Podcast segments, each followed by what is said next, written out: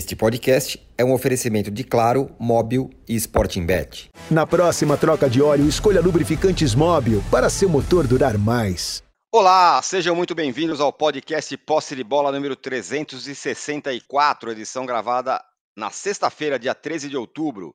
Eu sou Eduardo Tironi, já estou conectado com os meus amigos Arnaldo Ribeiro, Mauro César Pereira, Juca Kifuri e José Trajano.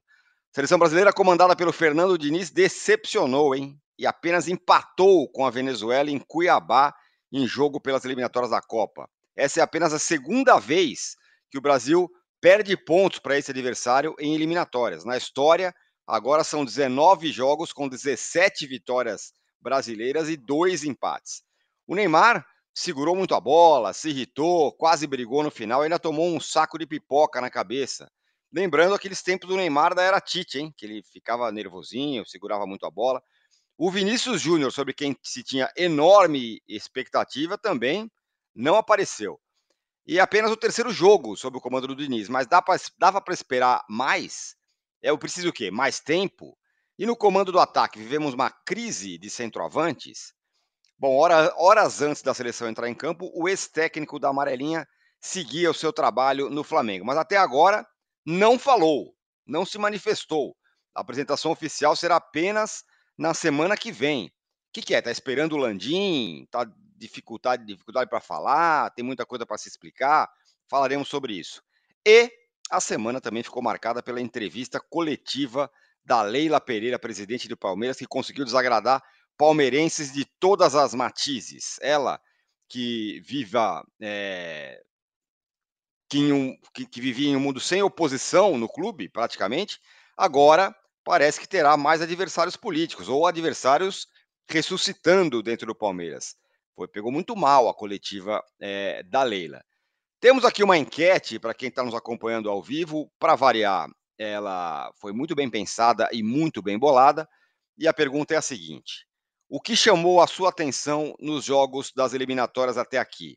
O gol de bicicleta da Venezuela, do jogador chamado Belo, o gol do Rames Rodrigues, que jogou muito bem na vitória, no empate da Colômbia contra o Uruguai, a cusparada que o jogador do Paraguai deu no Messi, ou o saco de pipoca na cabeça do Neymar no final do jogo de ontem contra a Venezuela?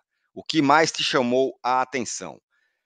Bom dia, boa tarde, boa noite a todos. Nos deem likes, inscrevam-se no canal. Estamos aí chegando a um milhão de inscritos. Bom dia, boa tarde, boa noite, José Trajano. Bom dia, boa tarde, boa noite. Bom, a enquete muito bem bolada, né? Cá entre nós. Só que ela é rachada ao meio, né? As duas Sim. primeiras perguntas são de coisas interessantes. O gol de meia bicicleta ou de puxeta, do Belo, não confundir com o cantor, né? e o Rami Rodrigues fazendo também gol, coisa que ele não faz no São Paulo, mas na seleção ele faz. As duas últimas são outra enfermaria, vamos dizer assim. Né? A cusparada no Messi e o saco de pipocas no, no nosso queridíssimo Neymar. Eu vou ficar com o saco de pipocas. Porque eu acho que o saco de pipocas representa a frustração daquele torcedor que pagou caro, e muito caro, e assistiu um jogo ao vivo lá em Cuiabá, jogo da seleção brasileira. Foi um gesto de protesto, porque a seleção não jogou rigorosamente nada. O Neymar não jogou nada, voltou a ser aquele de Neymar de prender a bola, é, no final querer brigar com os adversários. A, a, o fracasso do Vini Júnior, parece que. Eu acho que é o primo dele que jogou, ele mandou alguém no lugar dele, não é possível. Não é aquele jogador do Real Madrid. É, então, eu acho que o, não sou a favor de que as pessoas joguem saco de pipoca em ninguém. Mas o desespero, a revolta do torcedor ficou no saco de pipoca. Também não machuca. Pessoas com uma coisa para machucar, eu não seria, não votaria no saco de pipoca. Então, saco de pipoca, não foi um, uma coisa mais pesada. Ali foi um, uma, tem um símbolo. Símbolo da revolta, símbolo da frustração. Para quem pagou 400 reais, era, a meia entrada era 200, era, era, era o ingresso mais barato, e, e foi para casa frustrado, achava que a seleção ia sapecar uma goleada, era o que todo mundo esperava na Venezuela, e eis que foi um empate frustrante. Juca Kfouri, decepcionante, hein, a seleção. A gente conversava lá no nosso grupo de, no grupo de WhatsApp aqui do UOL, é, do posse de bola, daí eu falei, bom, menos de goleada não aceito. E tá todo mundo falando, não, tem que ganhar e tal. Que frustração, hein?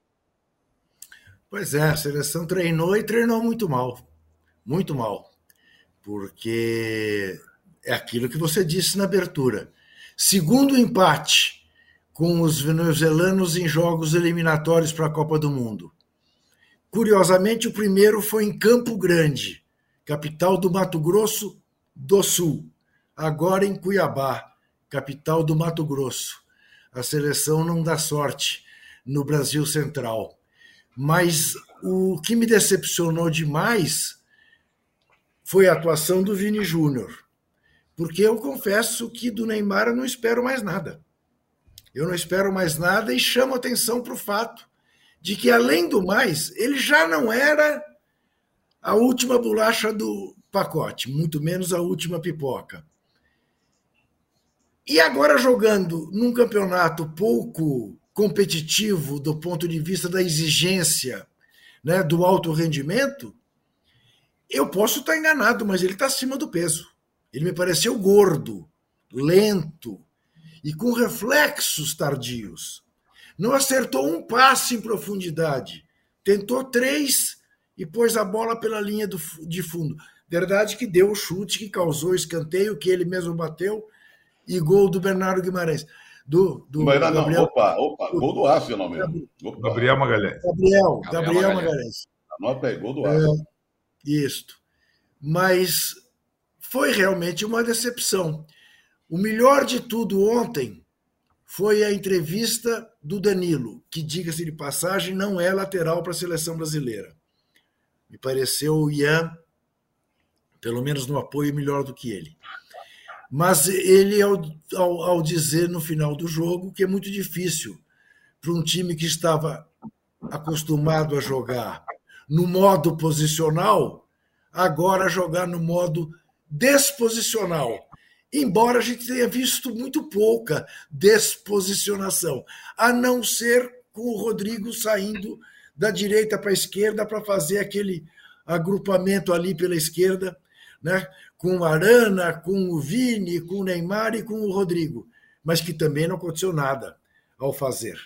Então, olha, eu até fiz uma brincadeira de mau gosto, dizendo o seguinte: não bastasse o presidente Lula ter que explicar por que reatou relações com a Venezuela do Maduro, o Fernando Diniz, formal contra o Uruguai, a seleção formal contra o Uruguai, vai ser, vai ser acusado de não estar maduro para dirigir a seleção.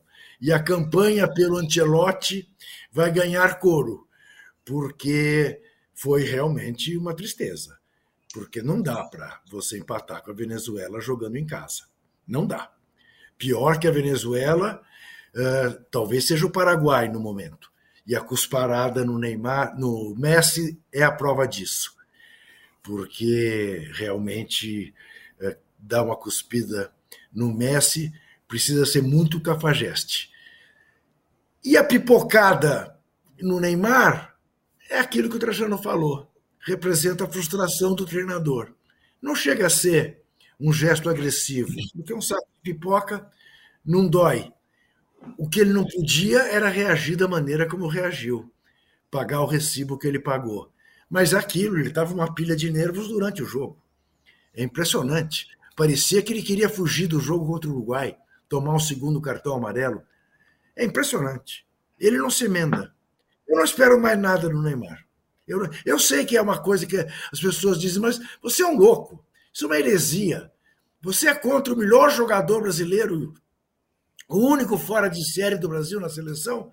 Sim, sou contra desde que terminou a última Copa do Mundo, para mim deu. Eu não insistiria com ele, mas eu sei que precisa ter coragem para fazer isso. Ô, Mauro, são muitos pontos aqui e muitos personagens. O Neymar é um, jogando um pouco mais recuado, e muita gente falando que aí ele não funciona. Ele, pelo menos, me lembrou muito o Neymar do Tite em certo momento, pegar a bola e tentar resolver sozinho. E estava nervoso realmente, né? Não sei se o preço lá do leitinho tá caro, porque ele acabou de ser pai, porque ele estava enlouquecido em campo o tempo todo. É, o Vinícius Júnior, que foi muito decepcionante. E, Mauro, é, parece que estamos tirando do armário os, os, as, as, manifestações de vem Antelote, porque quando ganhou da Bolívia tinha um mar de não, não precisa, deixa ele para lá, o Diniz resolve, por aí vai. Ah, muito exagero, né? É, esse empate ele dá uma freada nesse exagero. Aliás, a, a classificação do Fluminense para a final da Libertadores também é, respingou na seleção brasileira por razões óbvias, né?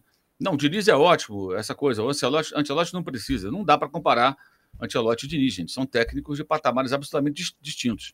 Isso é um devaneio, uma loucura, não tem o menor cabimento. Se a CBF puder contar com o Ancelotti, é óbvio que ele é muito melhor que o Diniz, alguém tem dúvida. Agora, o cartel de, de conquistas, de trabalhos de um e do outro, não dá para comparar. E, e, e vou, vou, mais longe. O Diniz nem foi melhor do que o Eduardo Cudê no confronto. Os seus jogadores foram decisivos e o jogador do, do, do, do time gaúcho do Internacional, no caso o Enem Valência, também foi decisivo pela incompetência nas finalizações. Né? Não aproveitou as claríssimas chances que teve. Aquilo mudou o curso da história. Mas a estratégia em campo, eu não acho que o Diniz foi melhor do que o Cudê, não. Pelo contrário. Em, dos dois jogos. Dos dois jogos. Mas, é, como venceu, o resultadismo empurra o cara lá para as alturas. Né? O Diniz não é um mau técnico, mas passa muito longe de ser essa, é, é, essa subidade, digamos assim. E ontem a gente viu realmente uma atuação tanto quanto melancólica, pela dificuldade para enfrentar uma defesa, obviamente, fechada. E acho muito engraçado quando nesses jogos, no final, ainda tem um jogador que fala: não, jogaram, queria que jogasse como a Venezuela, amigo. É jogar como? Aberta, com, com o tapete vermelho em frente à área e um em cada ponta? É óbvio que não. O time se trancou, o time se fechou, saiu mais para o jogo depois que sofreu o primeiro gol, começou até a causar algum incômodo e marca o gol, o gol da, da do empate, um gol muito bonito, mas, mas para a bola chegar no Belo, que fez ali o, o, gol de virada, meia bicicleta, sei lá como é que chama aquele negócio, sei que foi bem bonito, tem, tem duas situações. A primeira, o Gerson no meio campo. Como eu sempre destaco, compete pouco o Gerson. Um jogador fisicamente privilegiado como ele, um cara forte, grande, ele perde uma bola, uma disputa de bola no meio campo, a, a jogada já é para morrer ali. Ela vai na direita, e o Savarino cruza com total liberdade. Total liberdade. Ele tem tempo de parar a bola, olhar e fazer o cruzamento. Né? E está cercado por três jogadores, o autor do gol da Venezuela. Dois bem próximos e um atrás. E ninguém nem divide com ele, ninguém se posiciona ali do lado dele para dificultar o remate. Nada aconteceu. Ele teve a chance de espaço para fazer aquela virada e marcar um gol de fato muito. O gol é muito bonito, mas a bola não vai parar por ali num, num passo de mágica nem por um milagre. Existe a construção de uma jogada e falhas defensivas da seleção brasileira. Num raro momento que a equipe venezuelana conseguiu articular uma jogada mais perigosa. Então, assim, o arremate muito bonito ele acaba é, é, ofuscando um pouco erros que aconteceram no caminho até o gol.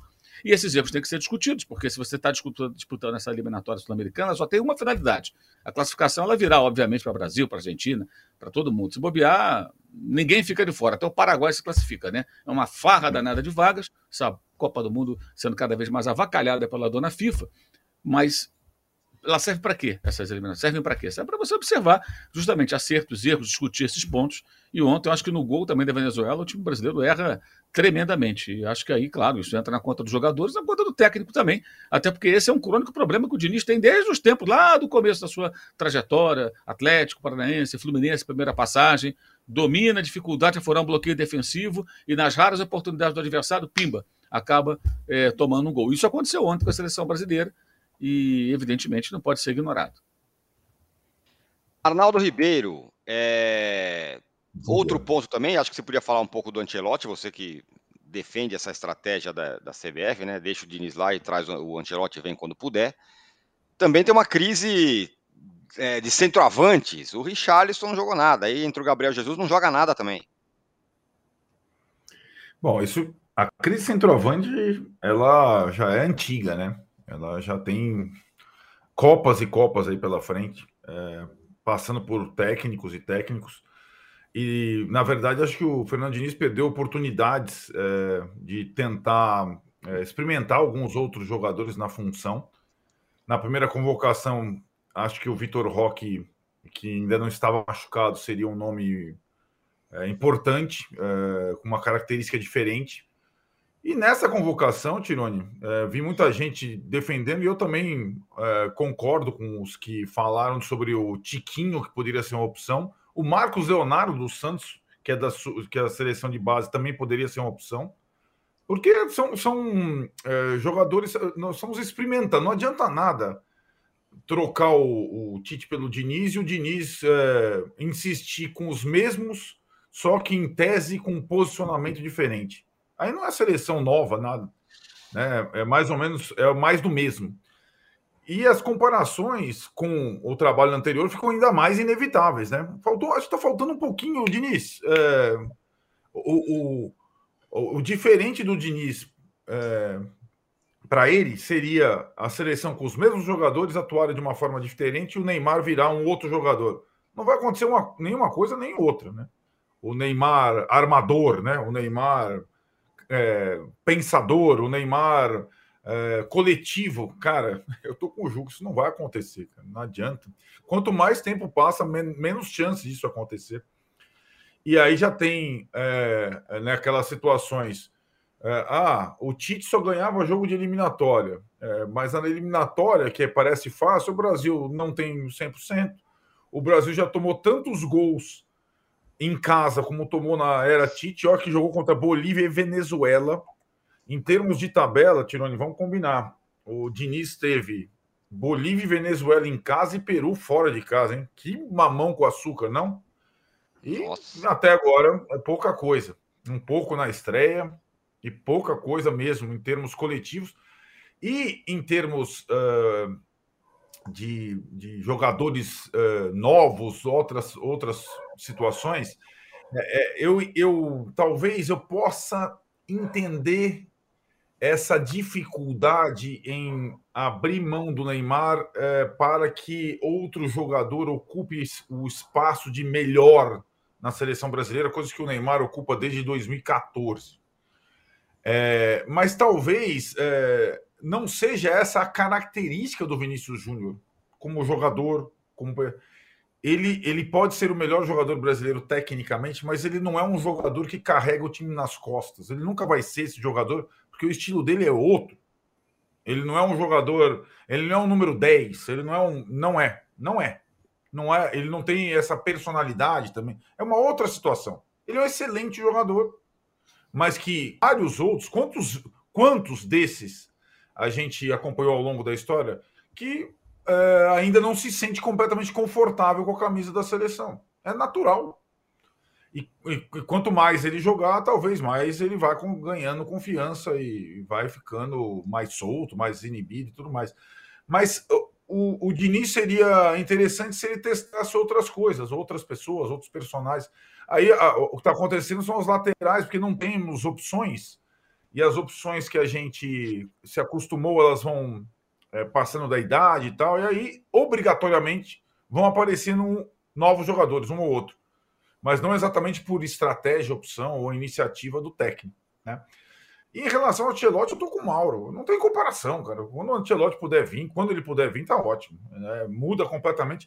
Agora, quando o Ancelotti supostamente vier daqui a um ano, é, o Neymar já vai ter, vai ter um ano de Arábia Saudita, o Neymar será um ano mais velho.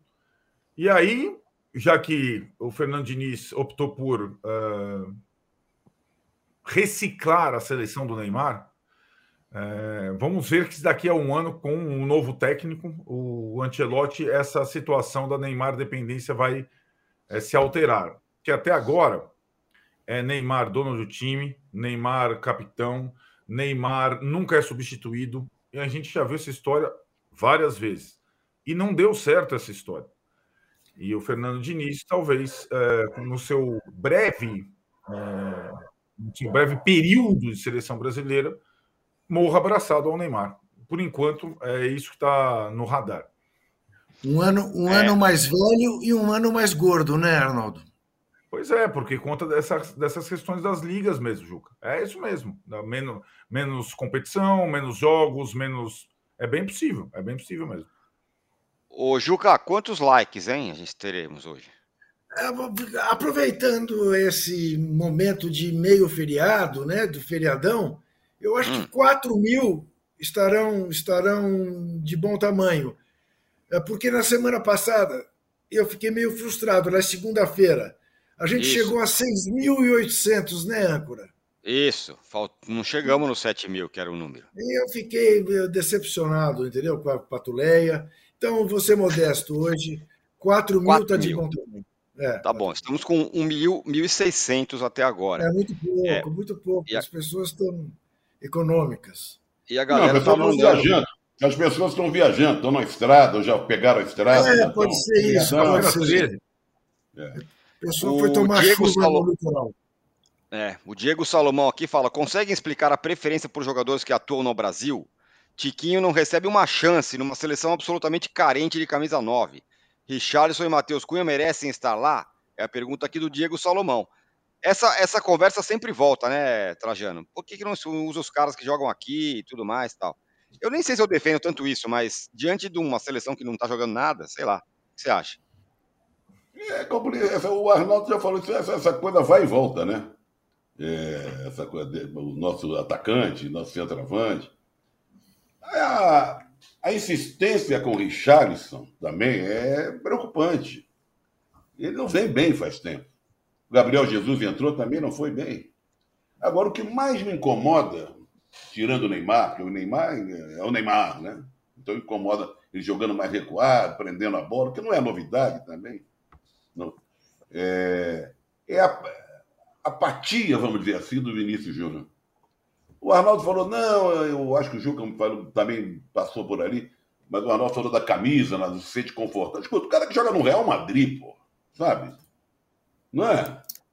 Que é considerado um dos maiores jogadores do mundo. Será que ele não consegue partir, pegar uma bola e partir para cima?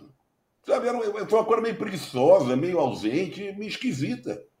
Ele não tentou uma jogada. Se tentou, foi uma. Havia uma, a expectativa do jogo ontem, você pegar o noticiário antes da partida, Era ele. Era ele. era o Vini Júnior, não era o Neymar. Isso. Isso é verdade. É a seleção com o Vini Júnior. Era Sim. o noticiário era em cima disso. Foi perguntado até o próprio Fernando Diniz. E a maior decepção para mim fica por Vini Júnior. Mas não é só ele que decepcionou. A seleção, de maneira geral. Sabe? De uma- de uma capacidade de construir jogadas. Então, Eu, eu, eu que tomo cacetado até hoje, infelizmente, de ter escolhido o Diniz naquela aquela, é, é, é, enquete que teve, também fiquei profundamente decepcionado. O que, que, que se viu de progresso? De, ah, não tem tempo de treinar, mas é o terceiro jogo já. É o terceiro jogo já. Não é? E você não vê progresso nenhum, pelo contrário, andou para trás. Andou para trás. Essa insistência, o Neymar não é nunca substituído, é, não convoca jogador daqui, como o nosso amigo aí perguntou. Podia fazer uma experiência. Se dá certo ou não, são outros 500. Né? Agora vai pegar um jogo mais complicado. Vamos Uhum. dizer que perca do Uruguai, porque o jogo do Uruguai não é bolinho, não é a Venezuela, a Bolívia e o Peru. Né? Então, eu confesso que é um fiasco que eu, eu, eu não, não podia imaginar. Não podia imaginar. É, e aí, Zé, Só um minutinho, tem só uma pra coisa-. É, A Venezuela de agora também não é, não é a melhor Venezuela que a gente já viu nos últimos tempos. A Venezuela já foi um pouquinho mais forte. Né? É, em- embora eu não consiga entender como é que deixa o Soteldo no banco durante todo o primeiro tempo e parte do verdade. segundo. Né? Porque ele entra e bota fogo no time da Venezuela. Mas, enfim, veja, a tabela dessas eliminatórias ela parece ter sido feita para É. que um novo técnico da seleção brasileira pudesse se adaptar. Né? Pois é. porque só pegamos moleza. Pegamos os, o- o- os adversários ideais. Bolívia em Só, casa. só faltou o Paraguai. Só faltou o Paraguai. É, só faltou Paraguai. Né? Então, eh, e os resultados foram esses pífios tirante a partida contra a Bolívia, que sofreu com a baixitude. É preocupante. É preocupante a não novidade que o Fernando Diniz está Você significando. quer saber de uma coisa, Juca? Sabe qual foram É. os dois melhores jogadores brasileiros do jogo brasileiro em campo ontem? O Belo e o Soteldo.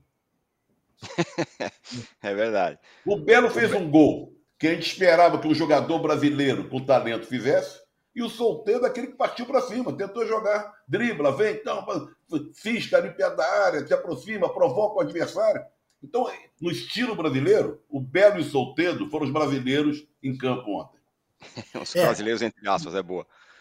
E agora não era possível mesmo, porque está machucado, mas estou de pleno acordo com o Arnaldo. Eu não entendi, para alguém que está chegando na seleção, para renová-la, para estimular a torcida, ter deixado o Vitor Roque de fora na primeira convocação. É verdade. Honestamente, ainda, ainda, ainda, mais com os caras que estão lá. Ô, Mauro, é, porque queria que você falasse do Vinícius Júnior, que é um, um cara que tinha uma expectativa muito grande, se tem ainda uma expectativa muito grande. E um outro ponto, rápido, é... o Diniz não parece uma outra pessoa quando ele está na seleção? Muito diferente Sim, do técnico do Fluminense? o cabelo. Barba, não, e, ele, ele, não grita muito também, né? Ele, ele é mais manso na, na, na beira do campo. Eu tô, é. eu tô enganado? É, mas... é, é não tá enganado, ah, não. Acho, acho que tem dois aspectos, né? Tem os jogadores que ele tá lidando, é outro nível de atletas, e também é, a temperatura dos jogos, né? O jogo de eliminatório com a Venezuela não tem a pegada de um jogo de Libertadores ou um Fla-Flu ou coisa parecida. É um jogo diferente. É, eu achei que a Venezuela se portou muito bem e até entendo o Soteldo de fora, porque o Soteldo, no, na fase do jogo em que a Venezuela queria se defender, ele não era tão, não seria tão útil como foi naquele pedaço da partida quando a Venezuela tinha que buscar alguma coisa que estava perdendo. Se fica no 0 a 0 abraço 0 a 0 vão até o final. E o Brasil só fez o gol numa jogada de bola parada, que é uma coisa que já acontece há um bom tempo, né, desde o tempo do Tite. É, num raro momento que os venezuelanos falharam defensivamente, o Gabriel conseguiu cabecear. É, em geral, eles ganharam as disputas aéreas ali, uma zaga muito segura e, e sustentaram muito bem. É, sobre o Vinícius, acho que ele jogou muito mal, é óbvio isso, né? É, fez uma partida muito ruim. E acho que está muito distante do ideal, na Copa do Mundo também, isso ficar bem claro, o entendimento dele com o Neymar o Neymar que joga mais pelo flanco esquerdo, né? E eles dois é, é uma, é uma, é uma falta de sintonia. E, aliás, também é uma falta de sintonia da proposta habitual de jogo do Fernando Diniz e a presença do Neymar. Um técnico que gosta de uhum. troca de passe, de jogo circulando, e um cara que retém a bola o tempo todo e continua retendo a bola. O Neymar ainda acha que a bola é dele e que ele não tem obrigação nenhuma de passar para ninguém. Ele só passa quando lhe convém. Na Copa do Mundo ele fez um gol espetacular contra a Croácia, mas quantas vezes tentou aquela jogada? Inúmeras vezes. A Copa inteira. Tenta e erra, tenta e erra. Uma hora assim, nossa, que gênio. E quantas jogadas o Brasil perdeu ali, jogadas interessantes, porque ele jogou para si. O Neymar joga para ele. E cada vez mais joga para ele. Talvez com um técnico de um outro nível, outro tamanho, ele possa levar uma enquadrada, olha, bonitão, não é assim que eu quero. O Diniz não vai fazer isso. O Tite não fez. Eu duvido que o Diniz faça isso. Não acredito mesmo que o Diniz vai, tipo, chamar a atenção do Neymar, barrar o Neymar um jogo. Olha, não, assim não dá. Eu não quero isso. E alguém dirá, nossa, está privilegiando as suas ideias do que o, o, o, o talento do Neymar. O talento do Neymar hoje é uma coisa cada vez mais teórica, né? Ele existe, mas na prática ele não se apresenta, ele não, ele não faz a diferença. E esse nervosismo dele quando jogaram pipoca nele, talvez seja um pacote do cara que está saindo de campo que viu de novo. Ele contra a Venezuela não consegue ser decisivo. Não consegue se dizer, ah, mas ele deu assistência. Sim, deu assistência. Ele teve 101 ações com a bola. O cara que mais pegou na bola e retém a bola. De vez em quando vai acertar um passe, um cruzamento de bola parada, claro, que ele tem categoria para isso, isso aí ninguém discute. Mas o jogo não flui com ele. O jogo não flui com ele. O, o, e a ideia normal do Diniz, o habitual do Diniz, é um jogo coletivo, de aproximação, concentração de jogadores na zona que tem a bola e troca de passes. E vai envolvendo o adversário. E contra um adversário fechado, teria que ser assim. Né? E o Brasil vai jogar muitas vezes contra adversários fechados. Não vai jogar toda hora. Agora, contra o Uruguai, do Bielsa, não deve ser assim, evidentemente, pela, pela postura habitual do técnico argentino que agora comanda a Celeste. Mas contra outras seleções, além da Venezuela, o Brasil vai enfrentar defesas fechadas. Em outros cenários também, até contra times de outros continentes. E acho que tá, tem uma falta de sintonia ali, do Vinícius com o, o Neymar, que prejudica os dois, né? Eles batem cabeça ali, a coisa não flui. E uma distância entre o que normalmente pede o Fernando Diniz, né? E foi esse estilo de jogo que o levou à seleção, né? Porque é assim que ele trabalha, e o camisa 10. Acho que tem ali muita falta de sintonia. E, não, e até acho que um cara que está como interino talvez nem se sinta em condições de comprar certas brigas. Ele é um interino, gente. Ele é o Mário Jorge do, do, do da CBF. É isso, está tapando buraco. Só que por um período longo. É o resto é imaginação. É imaginação da torcida e de parte da mídia. Não, se ele for bem, ele fica no vento. Isso é tudo Tudo suposição. A posição da CBF é trazer o técnico italiano. Todo mundo sabe disso. Isso não é falado abertamente porque ele tem um contrato com o Real Madrid e a CBF não pode se manifestar. Mas a gente sabe que a CBF conta com a chegada do Carlo Ancelotti na metade do ano que vem aqui ao Brasil, quando terminar o contrato dele com o Real Madrid. Ela conta com isso. Ela não está ela, ela não tá testando o Diniz para. Olha, Ancelotti, valeu, hein? Pode ficar por aí mesmo, porque agora nós temos um cara aqui que resolve. Não é esse o propósito. Se porventura, por alguma razão, o italiano ficar por lá, aí é outro cenário. Mas se ele mantiver a ideia de vir para cá conforme está alinhavado, acertado, enfim, o Diniz não vai ficar. Não é o Diniz que a CBF quer. Então. E tem mais um é detalhe, é, né? O, o, o, resto é especulação, cara. Sabe disso? Tem mais um... sabe disso. E tem mais um detalhe, né, Mauro? É, ele não tem intimidade ainda com os jogadores uh, para fazer o gênero que ele faz nos clubes, que tem o dia a dia e tudo mais. Né? Na seleção, ele encontra os caras a cada um mês, uh, passa dois dias juntos, treina e tal. Então, deve ter jogador que o chama de senhor. Então, é diferente mesmo. E não vai, não vai. É isso, não vai se queimar com estrelas da seleção sendo interino. Precisa fazer a troca de óleo? Escolha os lubrificantes Móbil para seu motor durar mais. Alta tecnologia e garantia de qualidade para todos os tipos de veículos. Se tem movimento, tem Móbil. Ô, Trajano, você acha que a nossa como é que tá enquete. a enquete? Como é que tá a enquete aí? É, essa é a pergunta. Que, como você acha que tá? Não, repete, por favor. Vamos repetir. O que chamou a atenção nos jogos das eliminatórias? Gol de bicicleta da Venezuela, gol do Rames Rodrigues, cusparada no Messi ou a pipocada na cabeça do Neymar? Ah, pipocada. Hum, gol do Belo. É, o Juca acertou. Porque eu falei que a, a, enquete é dividida em duas partes. Né? Isso né? mesmo, exatamente. Tem o, o momento legal do futebol, o gol de puxetas, semi-bicicleta, o gol do Rami Rodrigues. Isso é legal, certo? As outras duas coisas são manifestar uma, um sem vergonha do jogador paraguaio cuspindo no genial Messi, que é um desrespeito, uma violência, tudo que a gente quiser falar, e a, a, a, o torcedor revoltado com a má atuação jogando pipoca. Não foi. Não é um gesto legal, mas não é também. Vamos chamar de jogar pipoca, né? É uma agressão terrível. É um. Jogou para cima, pronto. O jogador do Paraguai, né, o Sanabria, ele falou depois do jogo, falou assim, não, eu estava muito longe dele, a câmera dá uma impressão falsa que eu estou cuspindo nele, mas não, eu estou longe, não, é, foi nada disso e tudo mais. E depois ele tentou, ele se explicou ali. É, mas então tá assim a nossa enquete, ó. Gol de bicicleta na Venezuela, 49%. Gol do Rames Rodrigues, 11%. Cusparada no Messi, 8%. Pipoca no Neymar, 32%. Tá, assim, portanto... Deixa eu só incluir uma coisa aí. Diga. O gol de bicicleta, ou semi-bicicleta, ou puxeta, chega, podia chamar de qualquer outra coisa, também não deixa de ser uma revolta em relação um à atuação da seleção é verdade, brasileira. É verdade. Ela se inclui do mesmo jeito que a pipocada, tá junto. É verdade. É verdade, é verdade. Um, um, um, é mais lúdico, o outro é mais raivoso. Mais lúdico, mais bonito, legal, né? E o outro é o. Né? O Arnaldo, falando em técnico da seleção brasileira, o ex-técnico da seleção brasileira, agora em outra, lá no Flamengo, tá lá trabalhando. Ontem apareceu imagens, primeiras imagens do Gabigol cumprimentando o Tite, não sei o que tal. Mas falar mesmo, até agora nada, hein? Só semana que Olha, vem. Deixa, Deixa eu só, antes do Arnaldo, dar parabéns para você, âncora, e para o Arnaldo. Hum. Obrigado. Queria dar os parabéns para os dois. nem sei porquê, mas obrigado. Eu achava que esse posse de bola hoje ia ser quase todinho dedicado ao James Rodrigues e não está sendo. Estou muito satisfeito não, com isso. É, é isso aí. O, Ram, jogo, o, Rames então. fez, o Rames fez o gol e fez assim, ó, para determinadas pessoas que acham que ele não vai dar certo no São Paulo. Assim, ó. Vocês dois. Vocês eu não. Dois. Não. Arnaldo, e o Tite? Ramos hein? é o Neymar fala. da Colômbia. Ramos é o Neymar Nossa Senhora. Bom, Tirone, fala, na verdade, sobre o Tite, é, eu estava estranhando, agora não estou estranhando mais, não, cara. O silêncio. É, é a estratégia dele. Porque estratégia da direção do Flamengo é impossível, porque a direção do Flamengo não tem estratégia. É, é a estratégia dele, o silêncio.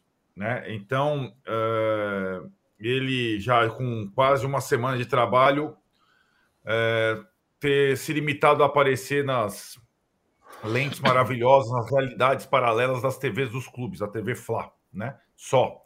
E não ter sido, digamos, submetido à apresentação oficial e entrevista coletiva, enquanto, curiosamente, a seleção vai jogando. Seleção do Diniz agora, né? Tem tanta pergunta para o Tite responder que esse silêncio uh, inusitado quando um técnico uh, desse tamanho é contratado, uh, hoje ele é mais compreensível, né? E aí, quando as TVs dos clubes, elas sempre pintam o lado maravilhoso, né? Chegou, fala com todo mundo, tá maravilhoso, treinos empolgam, enquanto o seu ex-time, no caso a seleção, vai jogando e vai expondo as suas deficiências e limitações é, antigas, algumas, e novas, outras, agora sob novo comando do Fernando Diniz. A expectativa em relação ao trabalho do Tite é gigante no Flamengo, mas a expectativa em relação ao que ele pensa hoje sobre o que aconteceu na Copa, o que aconteceu é, para ele decidir é, é, se decidir pelo Flamengo ainda em 2023, o que ele pensa sobre é, a questão lá do, do os nãos ao Corinthians, as uh, situações com determinados jogadores do Flamengo daqui para frente. Tudo isso está engavetado. Por enquanto, uma semana, nada, né? Nenhuma. E, e para mim, pegando a estratégia que o Tite adotou desde que saiu da seleção, que foi o silêncio, essa, esse prolongamento do, do silêncio é, só pode ser uma iniciativa dele, né? Porque talvez a direção do Flamengo, que com as suas uh, atitudes quase sempre populistas, fosse capitalizar a contratação do técnico, até uh, vencendo outra vez o duelo com o Corinthians pelo, pelo treinador, enfim, trazendo um nome praticamente inquestionável, trazendo um nome forte para para dirigir a equipe nessa final de temporada para promover a reformulação para o ano seguinte. Então é isso. O, a frase aqui, Flamengo está blindando o Tite no começo do trabalho, talvez fosse Tite está se blindando no começo do trabalho, como fez até agora, desde que perdeu a Copa do Mundo para a Croácia. Você não acha que ele está passando verniz no Titez? É, vai Pode chegar. ser é, também. Parando, Pode um ser vocabulário também. novo, lá no Rio de Janeiro, é que, Flamengo. É que as, então, aqui as poucas palavras oficiais, a TV Flamengo, a TV do Flamengo, é, ainda me pareceram muito próximas ao vocabulário titês é, usual, né? O, falando na terceira pessoa, o Tite, o Adenor, Adenor. dependendo da situação, é o Tite. Por enquanto, quem assumiu foi o Adenor, pelo que ele falou, um pouco que Isso. ele falou. O Adenor que Exatamente. assumiu, o Tite ainda não começou. Ô, ainda Mauro, começou. qual a sua leitura desse negócio? Tem uma história aí que estão esperando que o Landim volte para ele estar na apresentação, volte de férias, parece. Cara, eu acho totalmente irrelevante se ele vai falar agora ou semana que vem. Primeiro que não tem uma semana. O cara foi anunciado segunda-feira, hoje é sexta, quatro dias. Ele tá treinando o time, vai falar semana que vem, porque vai falar o que essa semana? Alguém acha que o Tite vai dizer alguma coisa bombástica na coletiva? Sério? Espera mesmo? Não vai falar nada demais. Vai, vai pensar 30 vezes antes de cada resposta. Vão perguntar sobre o Corinthians, que é uma pauta que acho que não tem o menor cabimento. O cara é técnico do Flamengo. Todo agora o Flamengo contrata um cara que trabalhou no Corinthians, tem que ficar dando explicação para o pessoal de São Paulo tem que falar nada de Corinthians. Corinthians que cuida do Mano Menezes. Por que, que tem que falar do Corinthians? Porque, ah, porque ele disse não o Corinthians. Tem que dizer sim o Corinthians? É obrigado a dizer sim para o Corinthians? Ele, ou Vitor Pereira, ou sei lá mais quem? Acho que o Corinthians deveria pensar por que, que o Renato Gaúcho, o Vitor Pereira, ele, esses três não quiseram o Corinthians, quiseram o Flamengo. Deve ser porque o Corinthians vive mergulhado em problemas é, que vão muito além dos do Flamengo. Os do Flamengo é incompetência na gestão do futebol. O Corinthians tem isso e mais problemas financeiros e impossibilidade de contratar jogadores de um determinado nível, apesar de toda a sua magnitude, clube imenso, porque é mal gerido, né? É mal gerido. Então, acho que, sinceramente, eu não vejo muita importância nisso, não. Eu acho que o importante é que ele coloque o time para jogar e faça o time jogar quinta-feira contra o Cruzeiro já de, de, uma outra maneira. Os nove dias entre a chegada dele e a partida de estreia, eu acho que formam um tempo suficiente para que o time seja pelo menos mais organizado. Acho que esse é o ponto importante. O resto, coletiva, tem menor expectativa que o Tite fale nada bombástico. Ele nunca fala nada bombástico. E o Titês ele não vai abandonar nunca, não consegue. Eu duvido que ele abandone o Titês. Pode até se esforçar. Que nem o São Paulo, que ia falar português, falou nada. Tentou ali, ensaiou umas palavras de português dado momento, depois voltou a falar o São, Pio, São, São Paulês. Né? Ou Jorge Jesus, que fala o jesuês, tem também um dialeto todo dele, né? tem aquelas expressões que só, só ele entende, né? que são até muito engraçadas, é, colocadas no contexto certo. Então, eu não vejo importância nisso, não. Eu acho que o importante é, que é, é o jogo. Quinta-feira, o resto vai dar uma entrevista, a gente vai ouvir várias respostas prontas, né? É, as perguntas já são mais ou menos, a gente já se imagina, imagina, quais são. Já puseram uma foto dele cumprimentando o Gabriel, e o Gabriel foi lá e postou lá um bem-vindo lá na rede social, meio que já aparando essa aresta que eu acho também que é uma outra coisa absolutamente tola. O Gabriel estava em cima de um carro elétrico, com o trio elétrico, comemorando o título da Libertadores, todo mundo bebendo horrores ali, a torcida canta uma música xingando o Tite, ele, do jeito que ele é, não ia cantar? Claro que ia cantar. Se o Tite for levar isso às últimas consequências, seria uma tolice. E pelo perfil do Tite, alguém acha que ele vai levar isso adiante? Ele vai contornar isso aí, entender como uma coisa que aconteceu. Vai... O que ele tem que fazer é recuperar o Gabriel, fazer o Gabriel não ser ali o Gabi, ser Gabigol. Aí sim, aí bacana. Se ele conseguir isso, ponto para ele. Porque o Gabriel não está jogando rigorosamente nada nesse momento. Nada, nada, nada. Ele é uma figura nula. O jogo contra o Corinthians mostrou isso. Entrou em campo, não pega na bola. Não chuta uma bola na direção do gol há seis partidas. Jogando uma média de 50 minutos por jogo. Quer dizer, é tempo suficiente para ele, pelo menos, conseguir criar algo. Não cria nada. Aí está a tarefa do Tite. Fazer o Cebolinha voltar a jogar, como jogou bem com ele na Copa América de 2019 é, ele e a sua comissão técnica entenderem o mistério do Arrascaeta, que está toda hora machucado. Na seleção do Uruguai, não, mas do Flamengo, vira e mexe está machucado, perde, perde uma média de 20 jogos por ano, pelo levantamento do nosso companheiro Raí, Raí, Raí Monteiro, né? Que trabalha lá na, na Band Esporte. Então, pô, peraí. É, é, tem várias coisas que eu acho que só vão, vão lá na frente. Na coletiva, cara, o Tite vai enrolar, como sempre enrola com aquelas palavras dele, tudo, tu tens isso, tens aquilo, elenco e tal. Não vai ser muito diferente do que fala no mundo maravilhoso da Flá TV, não. Vai ser a mesma coisa. Por isso, a minha expectativa é o campo. O que ele vai fazer no campo? E o que ele vai explicar depois do jogo, se não for bem. Porque, repito, nove dias é tempo suficiente para pelo menos mostrar alguma organização e um progresso. Né? Ele não é o tapa-buraco. Ele não tá. O Mário Jorge estava nessa função, coitado. Não pode esperar nada dele. Ele é o técnico contratado para arrumar o time. E dá, em nove dias dá para dar uma boa arrumada dá para pelo menos apresentar um, algum padrão, alguma coisa é, minimamente concreta de um time que vinha aí jogando, sei lá, do jeito que era possível, é, é, sem grande empenho, inclusive, como a gente viu na acomodada, é, acomodado comportamento depois que fez 1 a 0 contra o Corinthians, cedendo o empate e depois não criando nenhuma grande situação de gol para vencer um jogo que era, era entre aspas, vencível. É. Ô, Juca, se o Tite é um cara que vai muito bem nas coletivas, o cara se prepara, fala um titês ali, não fala muita coisa, não se compromete e tal.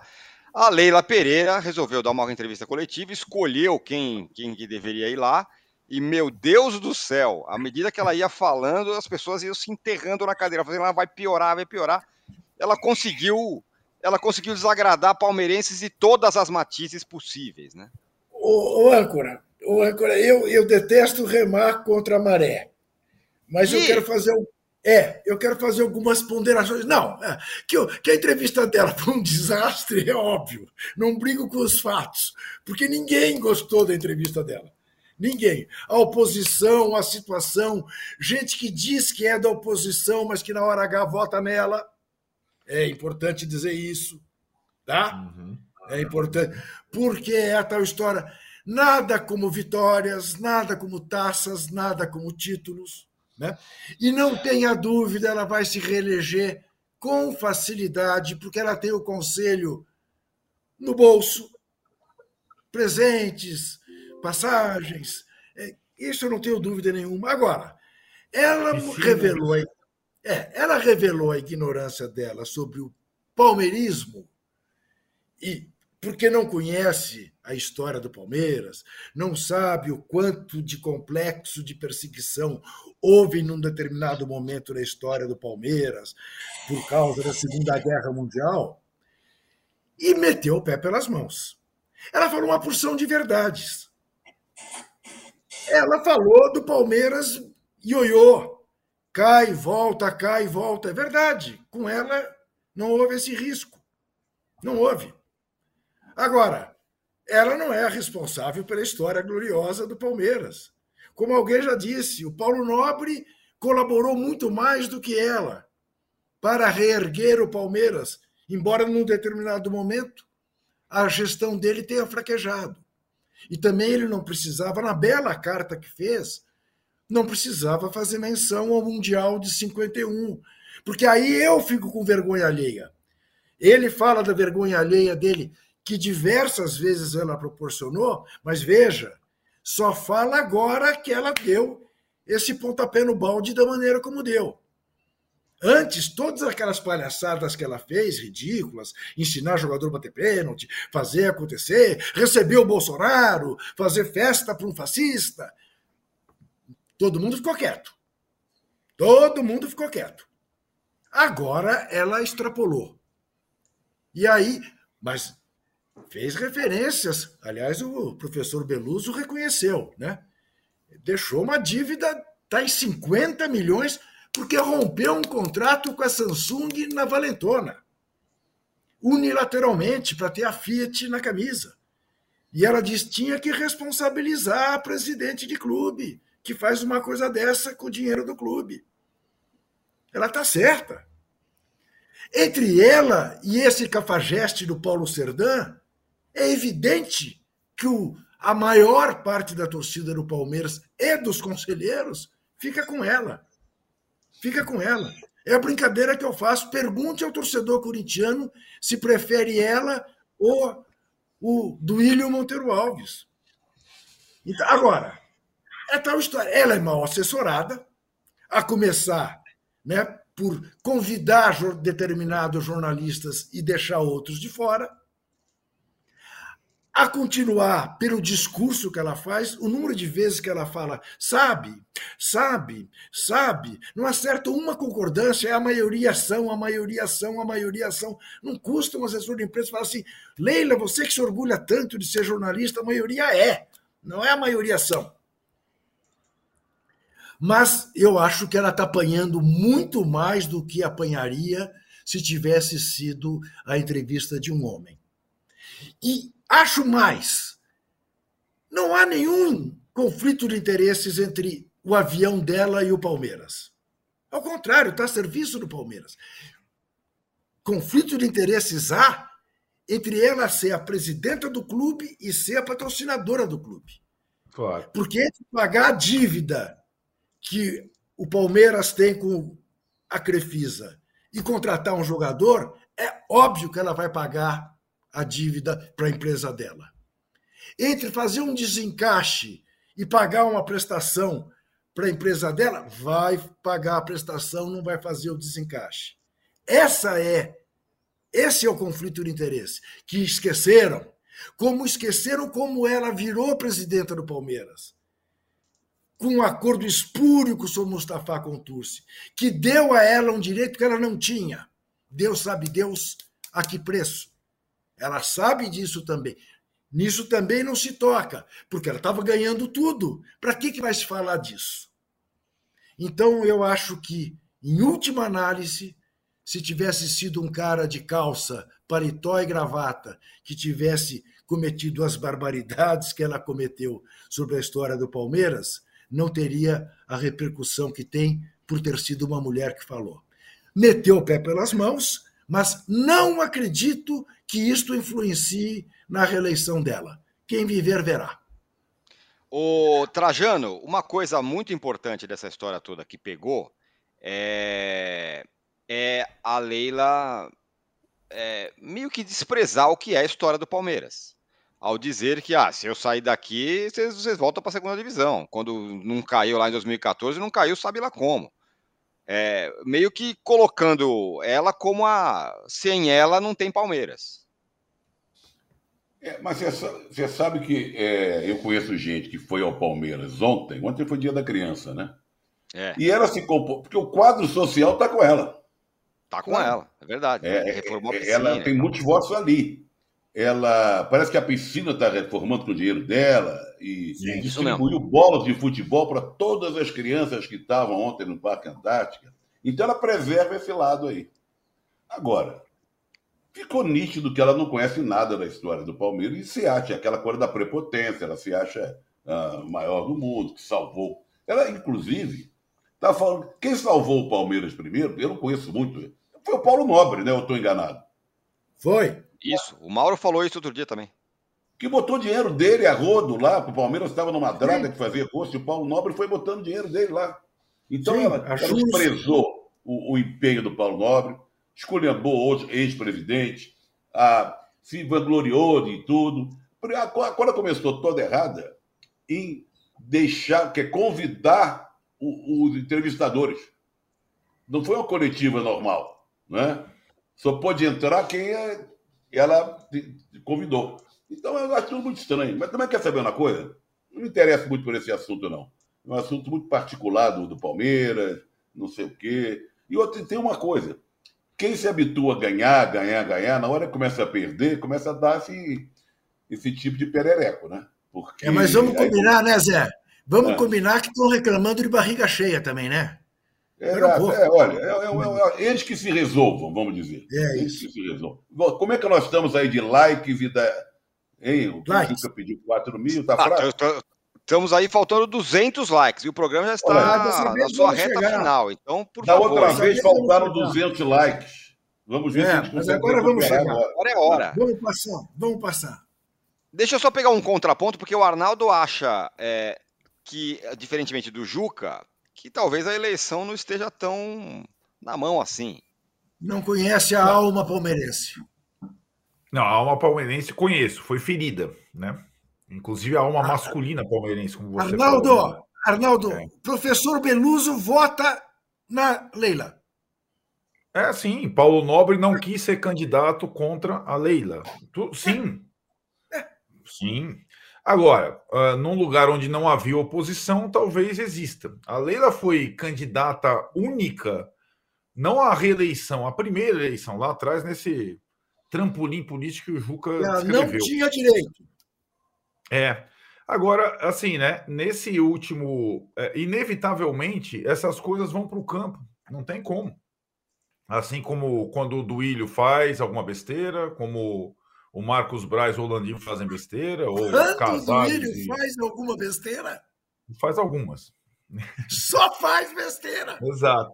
E acho que a questão pro Palmeiras, da Leila, do Anderson Barros, do Abel Palmeiras atual, eh, política à parte, é refazer o time para a próxima temporada. Tem problemas suficientes internos e desafios eh, do que simplesmente eh, tentar, digamos, eh, comprar uma briga com a torcida organizada ou romper com a torcida organizada, que foi muito importante para esse trampolim político que ela teve no clube lá atrás e foi com acordo com as organizadas que ela, digamos, tornou-se popular, bancou o carnaval, ganhou o carnaval, etc. e tal.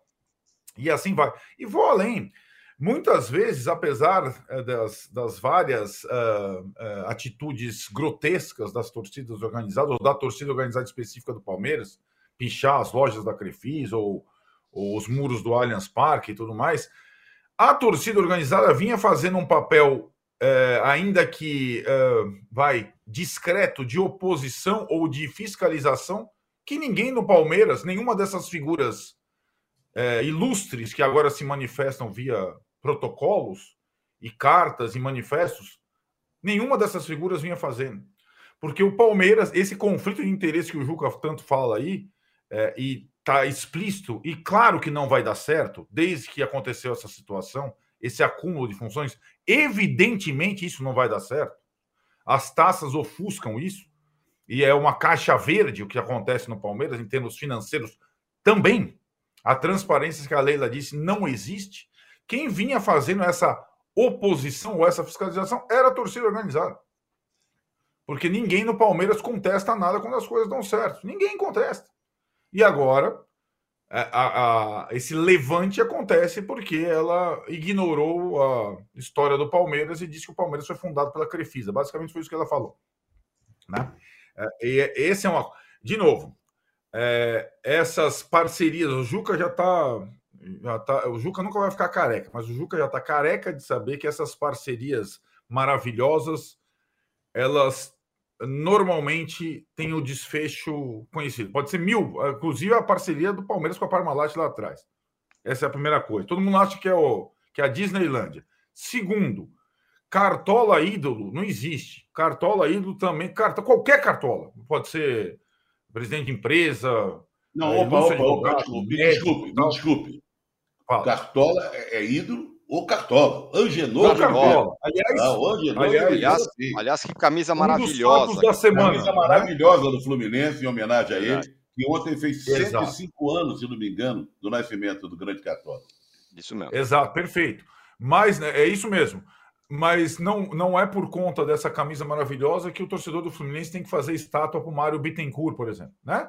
É, Essas situações, esses. Todo mundo tem sua contrapartida. E mesmo essa história do Paulo Nobre lá atrás, ah, botou dinheiro do próprio bolso, abnegado, vírgula. Teve a sua contrapartida depois. Como lembra, Juca, Marcelo Teixeira não dava dinheiro dele lá para o Santos? O outro não dava dinheiro não sei da onde? O outro. Isso não existe, galera. Essa, essa coisa, quem dá dinheiro abnegado sem nada em troca, normalmente, às vezes, é um torcedor daquelas coisas, ah, faça a doação, compre uma cadeira cativa, compre não sei o que lá. Cara, poderoso, cartola, é, é, empresário, desconfia, não tem esses abnegados maravilhosos, altruístas, não existe isso. Nunca existiu. E eu acho que o que vai acontecer, Tironi, é, é agora talvez ter um debate sobre essa situação uma fiscalização maior sobre essa questão do conflito de interesses. A cobrança em cima da contratação de reforços vai continuar acontecendo e vai aumentar. As coisas não vão ser mais as mesmas. Não, isso, Juca, isso não vai acontecer. A partir dessa entrevista, as coisas, as relações dela com a comunidade toda, organizada, não organizada, conselho, oposição, não será mais a mesma. Isso precisa ficar claro, né? Porque, de fato, é, alguns laços foram rompidos pelas palavras. O, ó, eu quero ouvir o Mauro, porque é o seguinte, essa semana o Mauro ele virou trend topics no meio da comunidade palmeirense, depois que ele falou umas coisas sobre essa, essa questão é, outro dia aqui.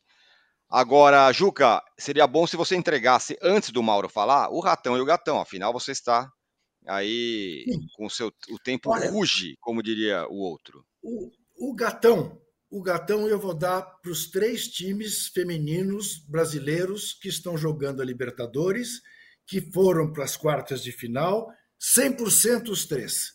Com destaque especial para o Inter de Porto Alegre, que meteu 5 a 0 no Boca Juniors. O mesmo Boca Juniors que no ano passado, nas quartas de final, eliminou o Corinthians. O Inter simplesmente meteu 5 a 0 nele e tirou o Boca Juniors das quartas de final. Palmeiras e Olímpia farão uma quarta de final, Corinthians e América de Cali outra, Inter e Colo-Colo mais uma. As meninas do Palmeiras, do Corinthians e do Inter, o cartão de ouro. Cartão dourado. Gatão de ouro. Não, o gatão de ouro. Eu confundo sempre com o cartão vermelho. Cara, O gatão de ouro. Olha, olha, Essa é nova, hein? olha. é, tá aí, ó. E o ratão de bronze, o ratão de bronze, não tem jeito, gente. O ratão de bronze vai para o Hamas e vai para todos aqueles que só falam do terrorismo do Hamas e esquecem do terrorismo feito contra os palestinos. Então, vai contra quem tem terrorista predileto. Eu não tenho. Este é o meu ratão de bronze da semana. Muito bem. Tá, fe... tá entregue então o ratão, ratão e o gatão. E chegamos aos e ratão 4 de ouro. mil antes que o Juca vá embora. Passamos dos 4 mil, Olha aí, 4.500 já, meu amigo. Ó, tá vendo? Mas vamos chegar a 5 mil agora, porque, Mauro, deu o seu. Ô, âncora, e aqueles que estão me criticando por falar presidenta, procurem um dicionário, porque o pior ignorante é aquele que acha que sabe o que ele não sabe. Muito obrigado, até segunda-feira. Até segunda-feira.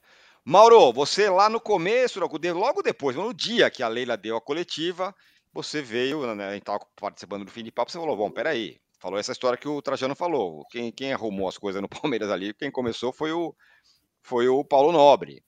E a comunidade palmeirense esteve do seu lado nessa história aí, porque a Leila conseguiu desagradar a todos. E o que você acha dos desdobramentos disso, né? Eu diria que eu que fiquei do lado deles, né? É, porque o meu posicionamento, a minha opinião, é opinião pró-Palmeiras, pró-clube. O Palmeiras, é o que eu dizia, vou repetir: o Palmeiras não é um clube que depende de um patrocinador para ser forte. Que o patrocinador, na, na, linha do que disse o Arnaldo, aquele patrocinador que abraça.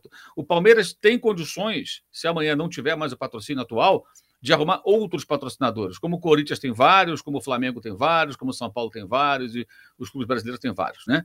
É, estamos falando de um clube que tem uma torcida muito grande, está no principal mercado brasileiro, é um clube vitorioso nas últimas, nas últimas temporadas. Então, evidentemente, ele tem condições plenas amanhã, se esse patrocínio acabar, de arrumar outros.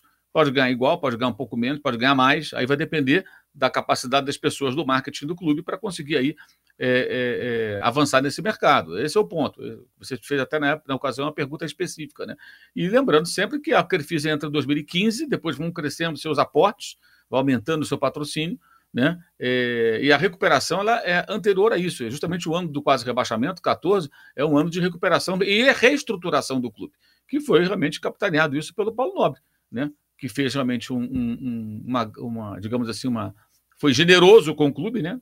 Sem ele, o Palmeiras não teria conseguido se reerguer tão rapidamente, emprestando dinheiro a juros muito baixos, para que o Palmeiras pudesse, e reestruturando, colocando pessoas em pontos estratégicos ali para fazer o trabalho de gestão do clube, que também é importante, não é só questão do dinheiro, tem que ter quem saiba fazer o trabalho no dia a dia. Né? O clube tem que ser bem administrado, e ele realmente fez esse trabalho lá dentro, é, e depois o Gagliotti deu sequência, e ela agora, de certa forma, até continua é, nessa onda. Eu acho que o que incomodou os torcedores do Palmeiras foi justamente uma colocação que dá a sensação de que o clube teria uma dependência, como se o clube não fosse o que é sem o apoio do patrocinador. Eu discordo. Eu acho que clubes como Palmeiras, como Corinthians, como São Paulo, como Flamengo, como Vasco, entre outros, eles têm condições, sim, de atrair empresas que vão querer patrociná-lo, porque tem muita torcida, gente, tem muita mídia. Isso é evidente. É, por que, que as empresas de Lila Pereira lá estão? Desde a época lá atrás, quando quando ela não era nem, nem pensava em ser presidente.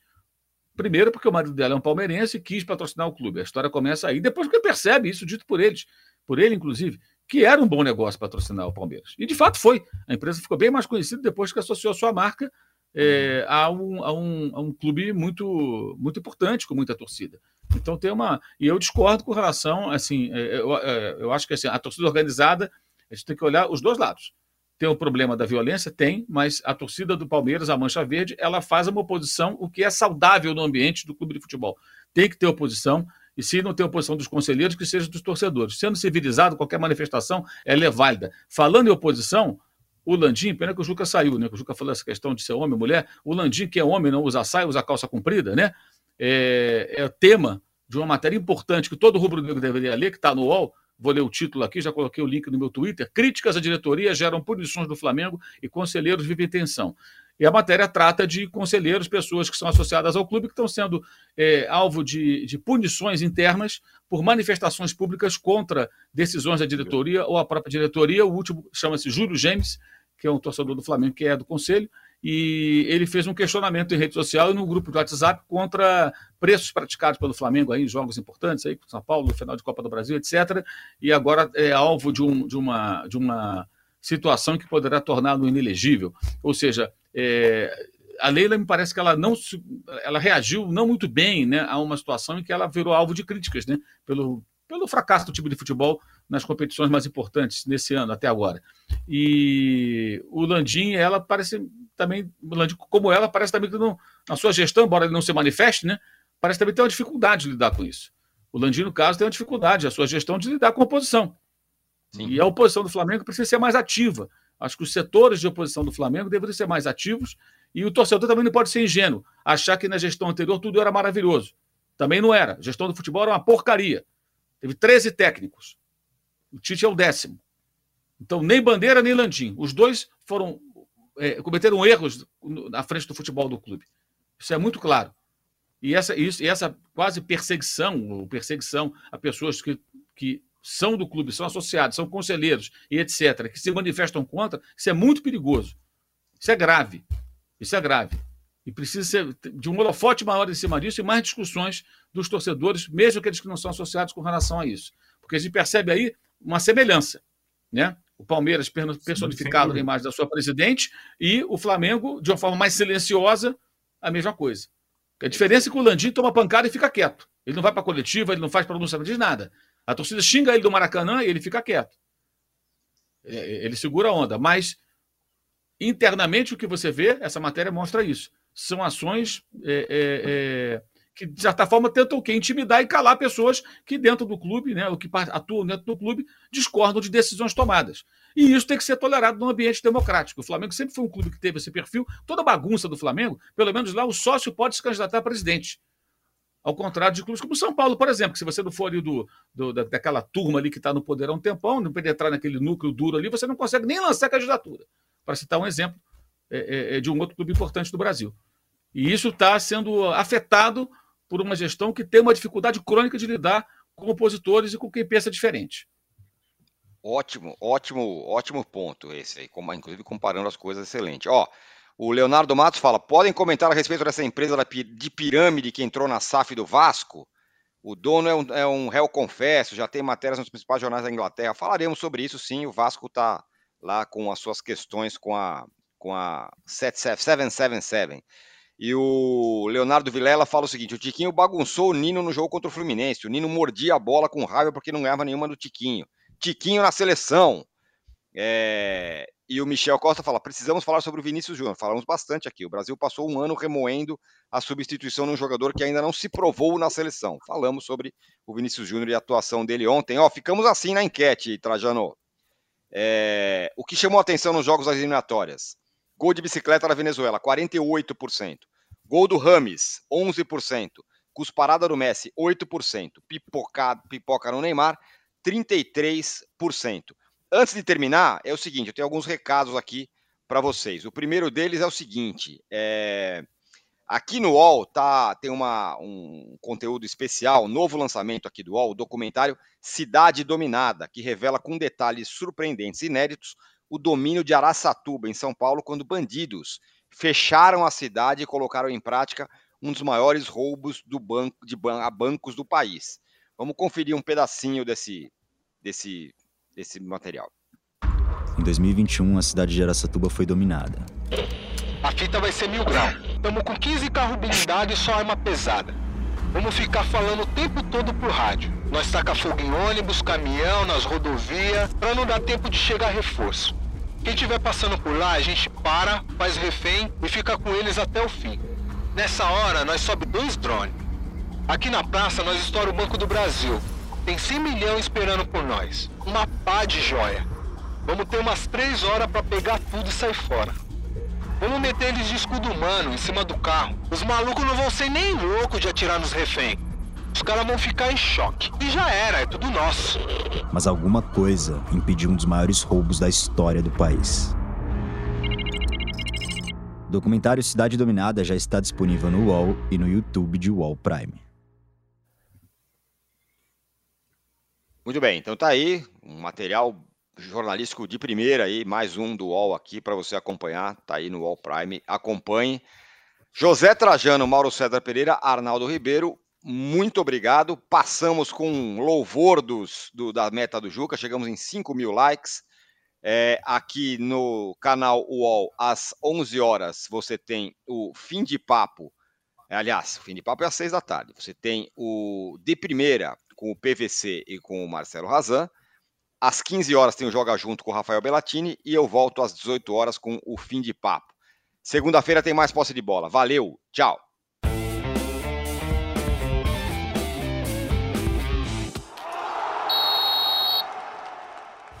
O Posse de Bola tem pauta e edição de Arnaldo Ribeiro e Eduardo Tironi.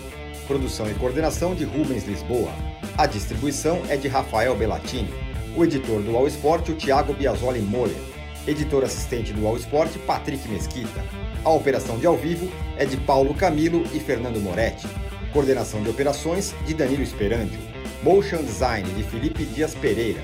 Direção de arte de Daniel Neri e Gisele Pungan. O editor-chefe do Allmove é o Felipe Virgílio.